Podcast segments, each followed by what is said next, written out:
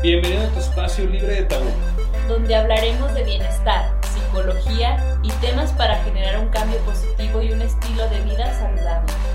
Porque sabemos que para conocerte hay que aprender a escuchar.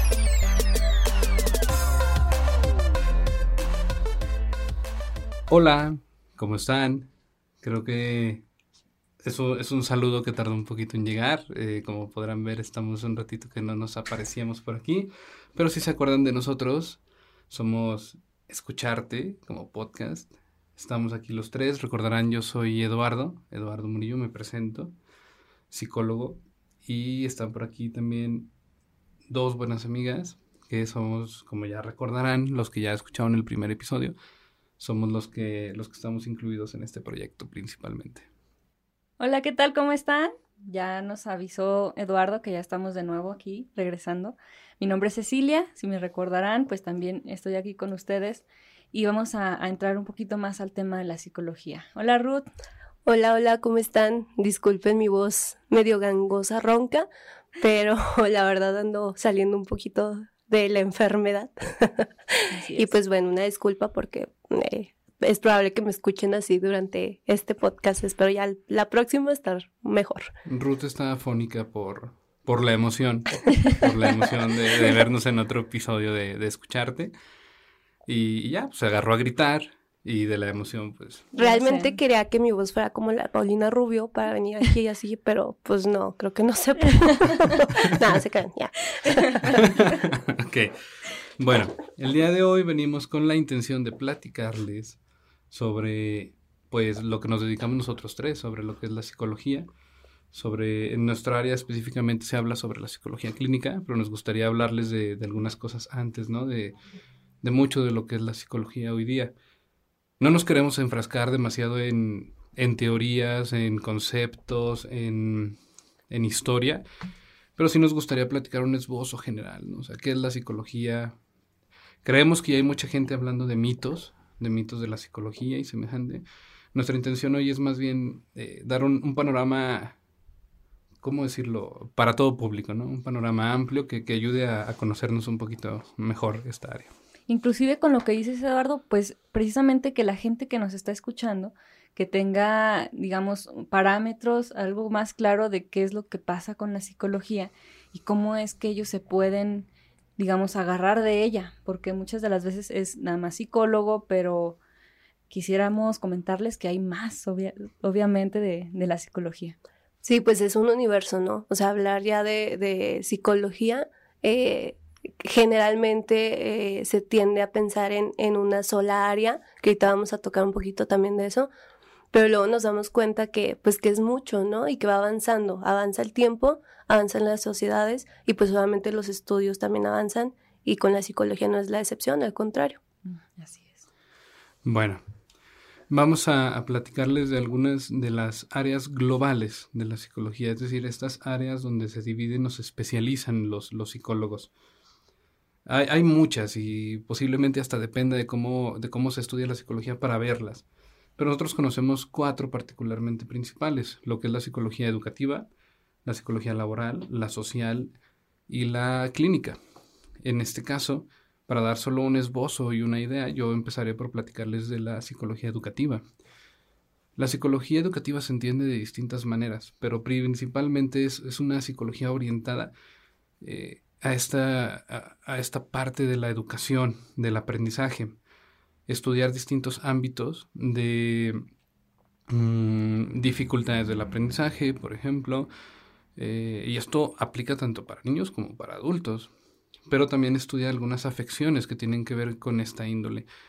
¿Qué tanto podemos impulsar el aprendizaje de una persona con cierto X o Y tipo de, de condiciones?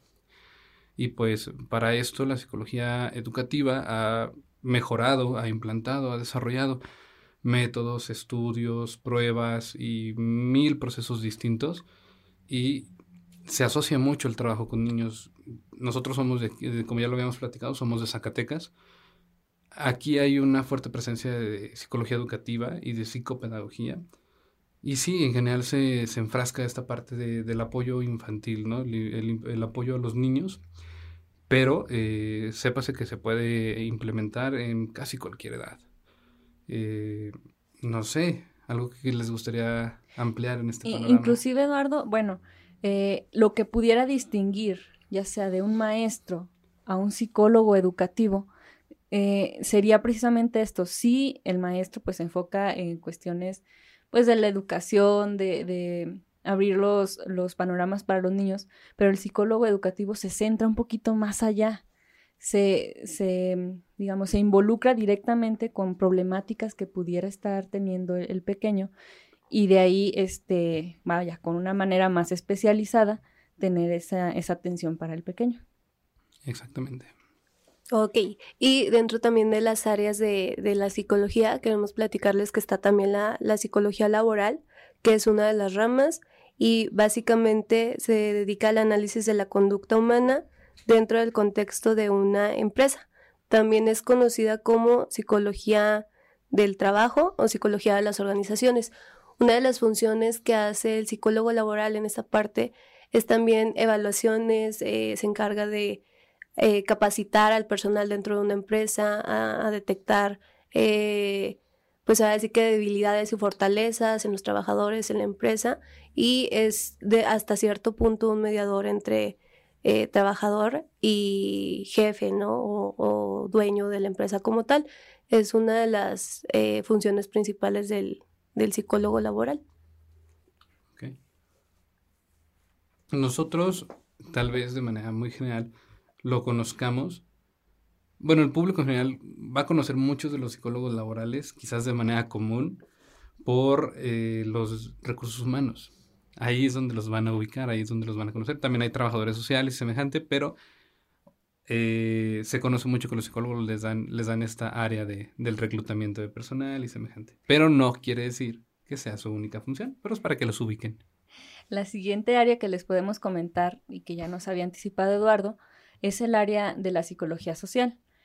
Si se dan cuenta, estas cosas que ya nos están comentando eh, mis compañeros se relacionan muchísimo y la social, digamos que integra toda esta parte. Es, es la parte de la psicología que nos ayuda precisamente a estudiar el comportamiento humano, el comportamiento desde las masas, desde los grupos, ¿sí? Entonces, cómo lo que nos podemos, o sea, el panorama que podemos tener respecto a la psicología laboral, eh, pues nos abre más el panorama la psicología social porque entendemos desde ahí al, al, ser humano ya cómo interactúa con los demás. Sí, un ejemplo que es a lo mejor cotidiano es eh, en un partido, ¿no? En, en, un partido de fútbol, por ejemplo, que vemos que se juntan este cierto grupo de personas que les apasiona ese deporte y luego que es como esta parte que estudia la psicología social, ¿no? Que se sienten con protegidos o que se sienten con, pues, en, en compañía, que se sienten a gusto y luego que empiezan a, a, a, decir ciertas cosas porque ven que los demás lo hacen, ¿no? Es, es una de las partes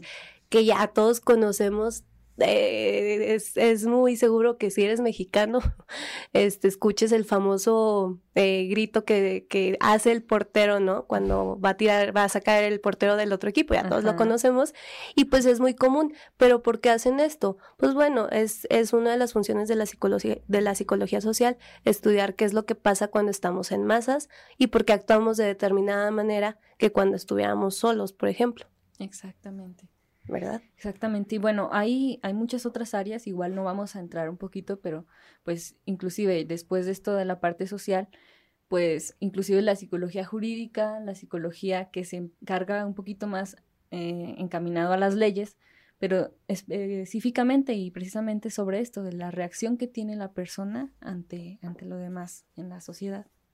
Así es. Y eh, pues también una de las que es más conocida eh, por la mayoría de la, de la población es la psicología clínica, que es también de lo que les venimos a hablar nosotros un poquito más, pues ahora sí que es el área de, que tiene que ver con la salud mental, que se encarga de estudiar, de evaluar conductas, patrones de conductas, pensamientos, eh, acciones. Básicamente es estudiar cómo esta parte del ser humano, por qué lo hace, ¿no? O de dónde viene, a dónde va, por qué, por qué tiene ciertos comportamientos y este, también se pueden hacer dentro de ahí valoraciones, evaluaciones, eh, y también está muy relacionado con la parte, a lo mejor ya en una esfera de, bueno, en la psiquiatría sabemos que ahí ya es algo eh, donde se lleva a cabo por medio de medicamentos, es un área de la medicina, pero tiene mucho contacto, ¿no? al momento también de, pues, estar por ahí. ¿Algo más que quieran comentar bueno, sobre esto, chicos? Posiblemente en este punto digan, por, por la descripción que estamos dando, dirán, oye, pero algunas de esas cosas las dijiste en, los otros enfoques, ¿no? La psicología es esto, la psicología es el, el, comportamiento, es la mente, son los pensamientos, es cómo se enfoca ese, ese conocimiento y esas ganas de intervención, como lo decía Ruth, es este enfoque hacia lo clínico, es este enfoque hacia el apoyo a la persona, el crecimiento hacia la persona en aspectos individuales, en aspectos que desea conocer o en aspectos que le generan alguna complicación. Eh, es, es, es, eso lo que, lo que caracteriza, digamos, a esta parte de la, de la psicología clínica. Obviamente Ruth lo, lo, amplía más, pero los comportamientos humanos siempre son eh, base de nuestra, de nuestra labor como psicólogos, independientemente de cuál sea el enfoque.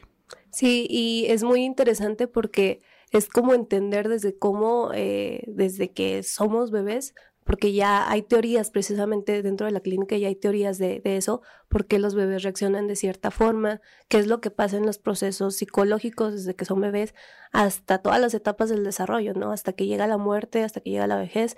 Entonces, es muy interesante saber qué pasa en cada etapa y que no específicamente porque ya esté una etapa definida por tal autor, eh, quiere decir que todas las personas van a hacer eso. Hay que recordar que también, pues sí que cada persona es un universo y eso es lo interesante y lo bonito de, nuestra carrera, que es entender que a lo mejor aunque ya esté establecido eh, cierta teoría o este, no sé, ciertas pruebas, etcétera, etcétera, pues hay personas que desafían eso y por qué, ¿no? O sea, que vamos a entender qué es lo que pasa o por qué actúan de tal o de tal, de esta manera. Y pues bueno, ya con este preámbulo que les damos, este, la idea principal que tenemos ahorita ahora es plantearles ya desde la psicología clínica cuáles son las precisamente pues las corrientes que nosotros pudiéramos utilizar. ¿Por qué? Porque es importante para nosotros explicárselas. Porque desde ese punto ustedes pueden tener claro al momento de decir, bueno, necesito a lo mejor atención psicológica, desde qué punto la podrían, digamos, mm, mm, percibir y necesitar. Este acercamiento se los vamos a platicar eh, desde algunos de los enfoques más comunes o desde su visión más, más amplia. Eh, antes que nada les quiero aclarar que nos van a escuchar mucho platicar, cotorrear. Estamos en un ambiente relativamente relajado porque nos pusimos a, a pensar. ¿Cómo platicar de esto sin que parezca una clase? Exacto. ¿Cómo, ¿Cómo decir esto sin que parezca una clase de la escuela? Que aburrido. Y pues si, si esto voy, pues mejor voy a estudiar psicología, ¿no? Entonces decidimos pues hacerlo como una plática. Si bien vamos a manejar algunos conceptos, si bien vamos a platicar de algunas de estas cosas, realmente nuestro interés está en hacerlo ameno y tal cual como si estuviéramos echando un cafecito. Fue en un café. Se va a volver tradición eso. Ok, entonces vamos empezando por el psicoanálisis. ¿Qué les parece? Ok, bueno, pues el psicoanálisis, eh, si no es que es el principal, es una de las principales ramas dentro de la psicología clínica y que básicamente es lo que comúnmente nos imaginamos, ¿no? Vemos el, cuando es el día del psicólogo que felicitamos a nuestros amigos, nos felicitan, felicitamos a nuestros maestros, vemos como la imagen de un personaje muy famoso y un diván. Entonces, este personaje tan famoso es Sigmund Freud. Yo creo que este es conocido, o sea, así que a nivel mundial, no es parte de la cultura. y eh, el psicoanálisis precisamente fue creado por, por él, es uno de los, es el padre del psicoanálisis y pues es un, es un método eh, un poco diferente a los demás básicamente se basa en la parte inconsciente, en la asociación libre, y el psicoanalista, una de sus funciones es ir interpretando lo que la persona le va diciendo, eh, interpretar sueños, interpretar a lo mejor mecanismos de defensa, eh, saber cómo va actuando la persona desde atrás, qué es lo que tiene por ahí atorado desde sus primeros años de vida, cómo fueron sus primeras relaciones de, ahora sí que con sus padres, y eh, cómo se va relacionando en un futuro. Entonces, es profundo, el psicoanálisis es profundizar, es ahora sí que, pues, echarte un clavado eh, hacia uno mismo, ¿no? Y, eh, pues, precisamente, un psicoanalista tiene que formarse, aparte a lo mejor de ser psicólogo clínico, porque también sabemos que hay médicos que son psicoanalistas, pues se tiene que hacer algo, a lo mejor un, posgrado en psicología clínica y aparte eh, una especialidad en psicoanálisis. Algo que me gusta mucho, o una de las ideas que me gusta mucho referente a, al psicoanálisis es, cuando buscas en estas partes tan profundas, vas a encontrar muchas respuestas. Pero a su vez hay que tomar en cuenta algo muy valiente de esto. Por algo se escondieron en primer lugar esas respuestas por algo están ocultas en primer lugar. Entonces, profundizar y llegar a ellos es algo que, que no es fácil, vaya, pero es muy gratificante. Así es, es una, es una de las corrientes, a mi punto de vista, este, pues así que más completas, pero también a su vez creo yo que es algo complejo, ¿no? Tanto como para quien se dedica a, esta parte de, ser psicoanalista, como para quien se dedica también a ser paciente, pero este, es muy recomendable también cuando se quiere profundizar en algo, ¿no? Claro, y, precisamente esto, Ruth. Eh, si tú que nos estás escuchando has tenido la intención de tomar alguna terapia y percibes que es este el modelo que te está, que está implementando tu terapeuta, tu, tu psicólogo, pues precisamente saber que a esto te estás enfrentando, a echarte ese clavado que menciona Ruth, a entrar a ti mismo y que esa va a ser la, forma en la que vamos a trabajar. Se, mm, conoce mucho por esta parte de la asociación libre y precisamente es eso, ¿no? Vamos a, mm, de entrada el psicólogo pues no te va a decir qué hacer, sin embargo tú, eh, él te va a guiar para lo que tú vas a analizar de ti. Sí, porque luego también se tiene como esa, eh, digo, no me quiero extender ahorita mucho, pero por lo que comentas así, luego se tiene también como esa falsa creencia, ¿no? De es que eh, voy a terapia para que me den consejos o para que me digan qué hacer. Entonces, creo que sí es muy importante que quede claro que eh, ningún psicólogo que esté llevando un proceso, eh, ahora sí que psicoterapéutico, da consejos, ¿no? Claro. Ok, y existe otra corriente que precisamente ya saliéndonos un poquito de la parte de, del psicoanálisis que, nos va a comentar Eduardo, que digamos cambia un poquito el panorama respecto a, la, a esa atención. Sí, en este caso eh, les hablaría de otro de los modelos más, más conocidos, que es el, el cognitivo-conductual.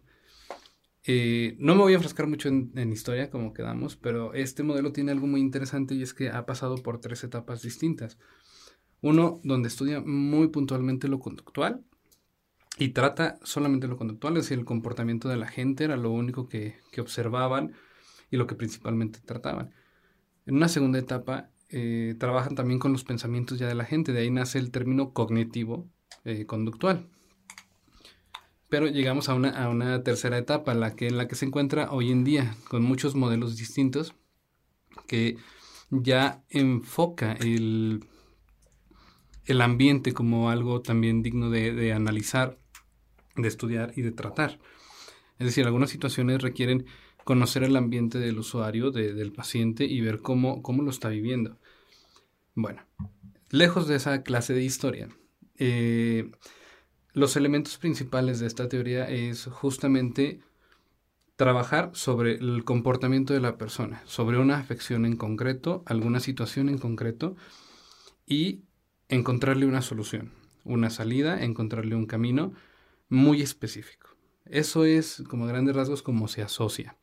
Obviamente hay muchos más estudios en torno a él, pero es más o menos como en general se tiene la idea es un modelo que va a tener un, a diferencia de esta asociación libre que mencionamos en el psicoanálisis, tiene una onda un poquito más eh, directiva, un poco más de preguntas concretas hacia, hacia, la afección, situaciones que nos van a llevar a la solución y tiene técnicas muy orientadas a, a ello. En este modelo van a encontrar que los terapeutas sí dejen algunas tareas, que dejen algunas actividades o inclusive algunos calendarios diarios o semejante. No es que otros modelos no lo utilicen, pero en este las verán como tareas muy directivas. se, se aleja un poquito de, de del consejo. No, no, hay que, no hay que asociarlo directamente al, al consejo, sino a tareas que van a ayudar a que la persona genere al final del día sí su propia conciencia y su propia solución, pero sí con esta, con esta guía. ¿A qué me refería con que hoy en día aceptan el ambiente? Bueno, antes era la persona hasta cierto punto la responsable de este tipo de situaciones, de todo lo que, lo que le podía estar ocurriendo, había que tomarlo desde su perspectiva y a su vez desde sus posibilidades de actuar. En este nuevo enfoque, en estas nuevas maneras, se apoya mucho también de la que se conoce como red de apoyo, personas alrededor, personas que pueden apoyar en la afección, o bien si el paciente está bien en ese ambiente o debería alejarse de ese ambiente. Es decir, se toma mucho en consideración esto. Es un modelo que muy popularmente se le asocia con, por ejemplo, tratamientos de depresión, ansiedad, o situaciones que nos llevan a afecciones muy concretas. Inclusive se apoya mucho el tratamiento psiquiátrico, aquel que puede llevar medicamento y semejante, apoyo en este tipo de modelos que, como su nombre lo dice, principalmente se enfocan en el cambio de conductas. Es decir, si una persona, por decir un ejemplo muy concreto, tiene conductas autolesivas de hacerse daño, ya sea cortarse, mm, no sé, rasgarse, cualquier tipo de situaciones, encontrar métodos para el cambio de conductas eh, hacia algo menos dañino, encontrar otras alternativas. Si ustedes escuchan por ahí algunos ruidos como extraños, como raros. perdón. Es, es, es Ruth tratando de hacer su... Está, Me estoy ahogando aquí, perdón. Ah, sí, perdón. Perdón, yo pensé que estaba agarrando aire, perdón. Este. No, no, pero para nada. Eh, le da ambiente. Sí, ¿verdad? Es, lo que no saben. ¿Algo que les gustaría agregar en torno a ello? De esto que comentas, Eduardo, me gusta mucho cómo lo, lo planteas y precisamente también comentar que, bueno, la intervención en casos precisamente, por ejemplo, de adicciones, son las que están directamente relacionadas con este tipo de corriente, porque es, vaya, lo que, lo que mencionas, directamente hacia la conducta. Entonces, mm, bueno, mencionarles que está claro que esta es la, corriente que se utiliza para este tipo de, problemáticas sociales. ¿Quiere eso decir que, que porque yo tengo un tipo de afección, debo agarrar este modelo? No, eso ya lo platicaremos al final cuando acabemos con estas teorías, pero no quiere decir que porque tengo un tipo de situación o me siento de tal manera, obligatoriamente tengo que tomar este modelo terapéutico. Eso lo platicamos al final de esta, de esta sección. También eh, creo que es importante mencionar que es muy común usarlo con niños cuando se quiere trabajar alguna situación de conducta pues es un, es un método, es una terapia que también puede funcionar muy bien. Y dentro también de este tipo de terapias cognitivo, eh, bueno, existe también cognitivo-conductual y yo conozco una muy bien que es cognitivo-conductual humanista y que precisamente es una mezcla de, de, de, esta parte que ahorita Ceci nos va a hablar un poquito sobre eso, pero también aparte de lo que nos comentó Eduardo, pues es, es esta parte ahora sí que más... Eh, de, de ah, dejar un poquito de lado a lo mejor situaciones como padecimientos y ver también esta parte humana, ¿no? Como esta calidad de vida humana. Claro, claro. Y bueno, ya que lo anticipas, Ruth, después de esta corriente que es un poquito más tajante, digamos, en, en la cuestión de, de, cómo se implementa el tratamiento, hablamos de la humanista y precisamente por esto mm, surge a raíz de querer, mm, digamos, la palabra lo dice, humanizarnos y ver a la persona no solamente como, pues sí, como una persona enferma, sino alguien que es humano y que precisamente necesitamos tenerle un, un, trato diferente, ¿verdad? Un trato más, digamos, humano. Digno. Digno, exactamente. Entonces, esta corriente surge precisamente a raíz de eso y pues claro, se enfoca precisamente en el aquí y en el ahora de, de la persona y pues nos ayuda precisamente a eso. Es, es un enfoque que, que, nace, ¿no? Con esta intención de que, vaya, otra vez Eduardo con sus clases de historia. Hay una eh, pequeña rivalidad, llamémosle así, entre, entre enfoques de vez en cuando. Y existía una rivalidad entre psicoanálisis y cognitivo-conductual. Esto inclusive por sus puntos de nacimiento, ¿no? O sea, claro. eh, hay, hay, de hecho, ciertos argumentos de cada una de las teorías que son como en respuesta a la otra. Sutilmente, como, como no queriendo. Bueno, entonces llega el humanismo y dice, espérense, creo que nos estamos olvidando de lo realmente importante, ¿no? Hasta cierto punto, me atrevo a decirlo de esta manera, que es la parte humana, la condición humana de, pues vaya, del ser humano, de, nuestra psique, de nuestra mente. Claro. Y que también, perdón, es, también se, se enfoca mucho en esta parte que ya hemos venido comentando.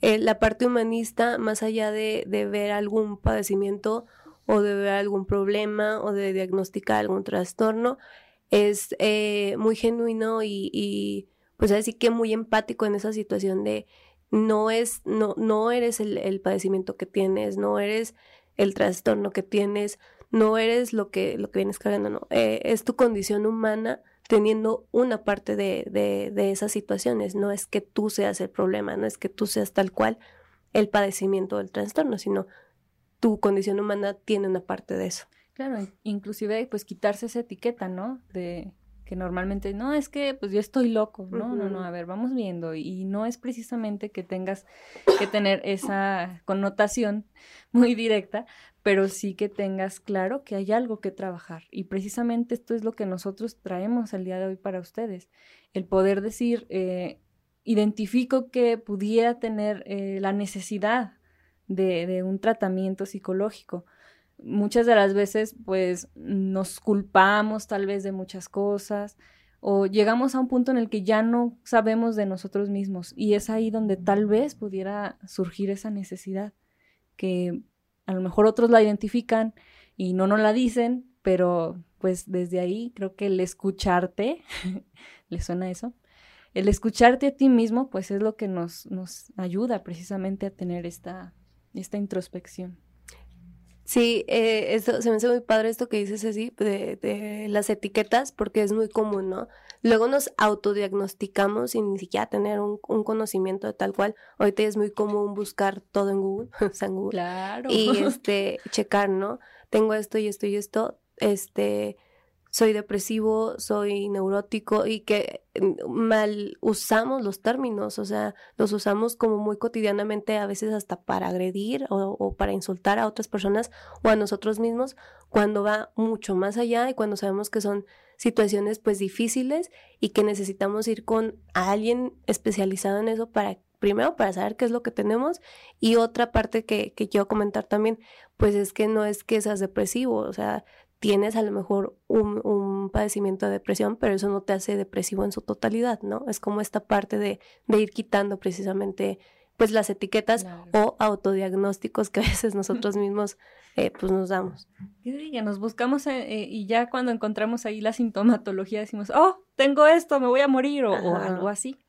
Cáncer, cáncer de no sé qué, cáncer de locura. No, o sea, pero luego sí es muy común, ¿no? Lo que, que ya hacemos eso y pues empezamos con los diagnósticos.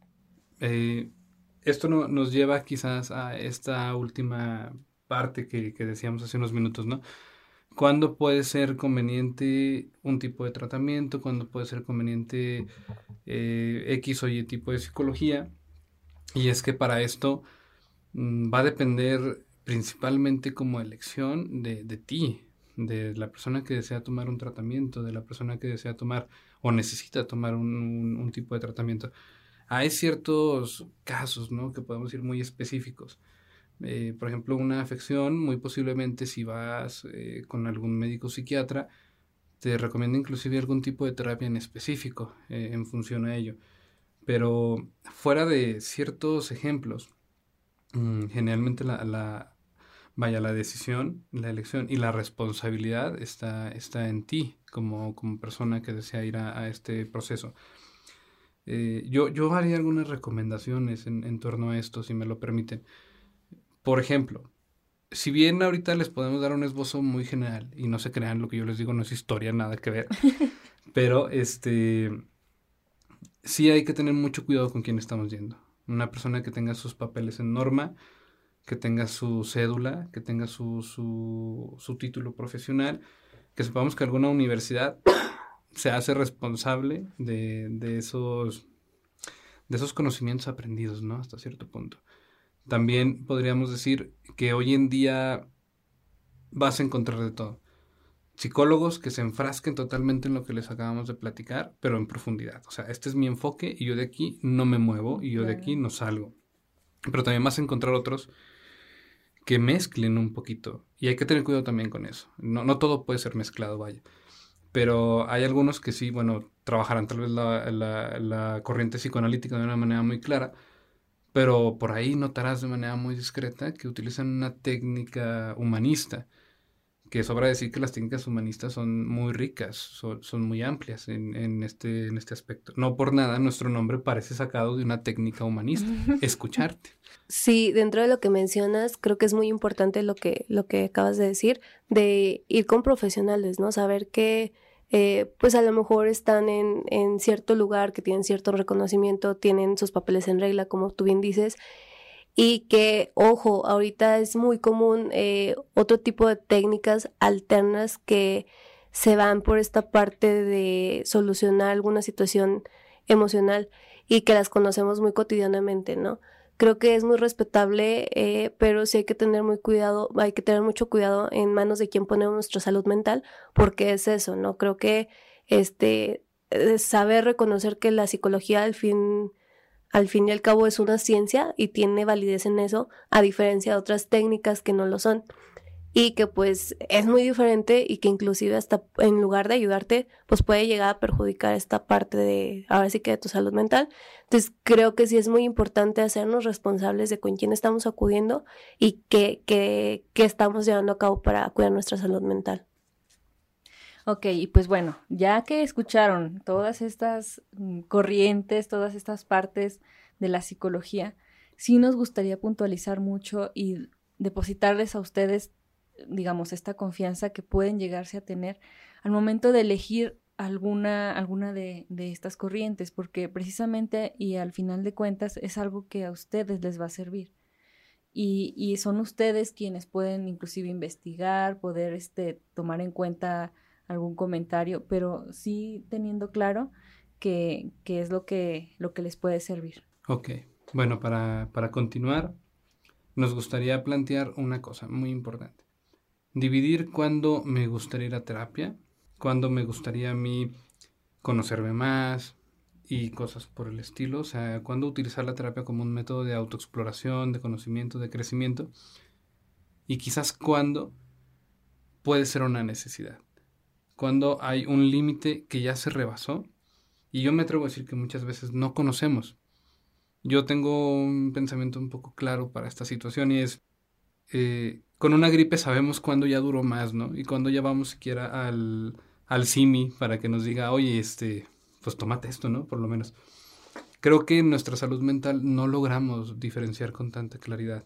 Quizás sea porque desde pequeños no nos lo dijeron, como, como, como con la salud eh, física pero eh, me atrevo a decir pues que, que hay que lograr como diferenciar un poquito. Sí, hay una definición que creo, no estoy 100% segura, pero no sé si la escuché por algún lado, pero es la, que más me gusta y, y, me la adjudico un poquito a mí. Pero para mí ir a terapia psicológica es como desnudar tu alma, ¿no? O sea, es literalmente enfrentarte a muchas situaciones, pero es un crecimiento híjole, a manera personal cañón. Y es precisamente eso, creo que cuando ya tienes la, la pregunta, la curiosidad, ¿qué es? ¿Para qué sirve? Eh, ¿Me puede funcionar a mí? Y lo, lo común que escuchamos, ¿no? Pero yo no estoy loco, pero yo no tengo problemas, pero pues este, pues igual tengo problemas, pero nada grave, pero va más allá, o sea, es esta parte como de realmente tener un contacto contigo y eh, pues empezar a conocerte y no siempre es tan, eh, pues ahora sí que tan bonito, o sea, porque en una terapia psicológica te enfrentas a muchas situaciones, te enfrentas a demonios, por, así decirlo, y demonios me refiero con, pues con situaciones que a lo mejor no nos gustan, pero pues que se tienen que trabajar, ¿no?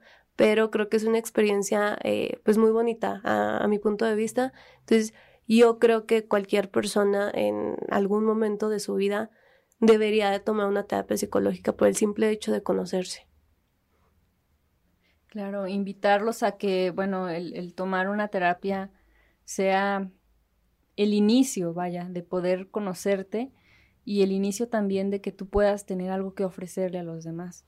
Somos seres sociales por naturaleza, entonces el, el depender de, de, digamos, de nuestra forma de reaccionar ante los demás, pues aguas, porque necesitamos también tener esa flexibilidad y, y comprender también al otro. Si no te comprendes a ti, ¿cómo comprendes al otro? Entonces, este trabajo es muy interno y sí, pues invitar a que las personas que nos escuchan tengamos un poquito de esa, digamos, que le sembremos esa, esa espinita de, de, de poder eh, tomar eso con, consideración. Como, como psicólogos creo que podemos, creo que he escuchado a todos nosotros decirlo de alguna forma, a los que estamos ahorita aquí en cabina. Eh, la, la condición humana es así, ¿no? O sea, es, vivimos en tiempos donde hay que aceptar nuestra condición humana, tanto física como mental. Aceptar que los seres humanos podemos disfrutar, pero que también podemos sufrir. Aceptar nuestro sentir completo creo que por un tiempo a nivel global y social hubo esta lógica de que por fuerza teníamos que lograr la felicidad, por fuerza teníamos que lograr ciertos estándares. El mundo es muy amplio y no sé si han escuchado esta expresión de cada cabeza es un mundo, o sea, cada quien tiene sus metas, cada quien tiene sus miedos, cada quien tiene sus cosas. Y creemos que entonces la psicología puede ayudar en estas respuestas. Pero... Mmm, algo que a mí me parece muy particular, que escucho muy comúnmente, es no aceptar, muchas veces negar nuestros propios, nuestras propias condiciones y querer por fuerza aceptar la de, la de otros. Es un mundo muy común hoy en día. Instagram, redes sociales, Twitter, eh, inclusive la publicidad, todo nos invita a que busquemos algo que tal vez no necesitamos o no queremos, pero búscalo, quiérelo. Es lo que está de moda, es lo que está popular pero realmente es lo que tú quieres. Y ese tipo de respuestas pueden estar en este proceso. Creo que ahorita como sociedad, nuestra sociedad nos demanda empatía. O sea, creo que ahorita estamos ávidos de eso. Entonces, ¿cómo, cómo, cómo ser empáticos, como lo mencionabas tú, Ceci, como cuando ni siquiera sabemos qué onda con nosotros, ¿no? Cómo entender al otro y, cuando ni siquiera sabemos qué, qué rollo, qué es lo que está pasando. Y esta parte también, pues, de hacerte responsable, ¿no? Ir, ir haciendo conciencia, ir haciéndote responsable de qué situaciones sí puedes cambiar tú y qué situaciones van a cambiar a raíz de eso en tu entorno, porque vuelvo a lo mismo, o sea, ahorita ya es muy común esta parte de, pues, quejarnos, es, es una queja constante de todas las situaciones que están pasando, pero pues tú, o sea, ¿qué es lo que estás haciendo? Bueno, ya para cerrar, a mí me gustaría darle solo una, una pequeña idea. ¿Cuál es nuestra herramienta principal, la del psicólogo? Bueno, habrán escuchado la expresión, la, las palabras hieren, ¿no? Las palabras dañan. Bueno, también curan.